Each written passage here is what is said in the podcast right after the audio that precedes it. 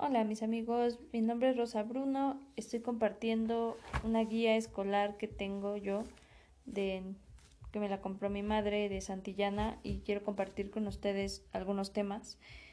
Y pues eh, vamos a finalizar el día de hoy eh, con el discurso directo e indirecto. Adelante. Dice el discurso directo e indirecto y muchas gracias por escucharme. Una narración está escrita en discurso directo, cuando en él se emplea el recurso del diálogo. Si un relato narra lo que dicen las personas o los personajes sin dejar que éstos hablen por sí mismos, está escrito en discurso indirecto. Ahora vamos a ver los siguientes textos y vamos a ver qué tipo de discurso se emplea, ¿no? Sería, el sábado por la noche llegó Merlín y dio a Aníbal algunas explicaciones. Dice, mucha gente cree que todos los magos somos iguales. Ah, sí, preguntó Aníbal, y no lo son. ¿Y no lo son? Contesta, por supuesto que no, contestó indignado el mago. Es la peor mentira que se ha dicho sobre la tierra. Hay magos que hacen trucos y magos que hacen magia es de Francisco Hinojosa, una adaptación. Pues este primero, como estamos hablando de un diálogo, es este, este es directo. Y el indirecto, pues no deja que hablen por sí mismos. Sería lo mismo, pero con otras palabras, que es el siguiente. El sábado por la noche llegó Merlín y explicó a Aníbal que mucha gente cree que todos los magos son iguales. Aníbal preguntó que si no lo eran, y Merlín contestó, indignado que no, que era la peor mentira que se había dicho sobre la tierra. Dijo que hay magos que hacen trucos y magos que hacen magia. Listo.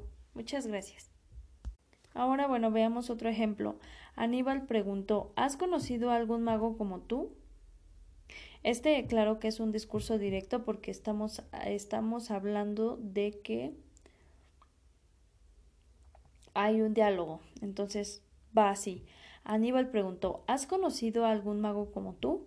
Y Merlín contestó Claro, magos, magos como yo hay treinta y dos y nos conocemos muy bien. Entonces, indirecto es cuando no utilizamos eh, diálogo. Entonces sería Aníbal pregunta a Merlín. O Aníbal le preguntó a Merlín que si había conocido a algún mago como él. Y Merlín le dijo o le contestó que sí, que hay muchos magos como él, en, o bueno, hay 32, y, se, y le dijo que se conocen muy bien.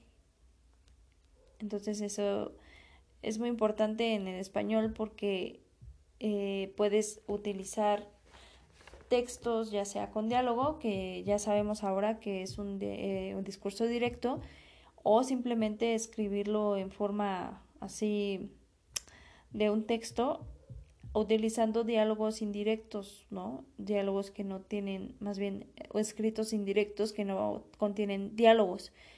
Y es muy importante a la hora de escribir porque se ve más formal también y depende de cómo quieras contar o desee la persona contar el texto. Te agradezco mucho tu tiempo y que tengas un excelente día, tarde o noche. Gracias.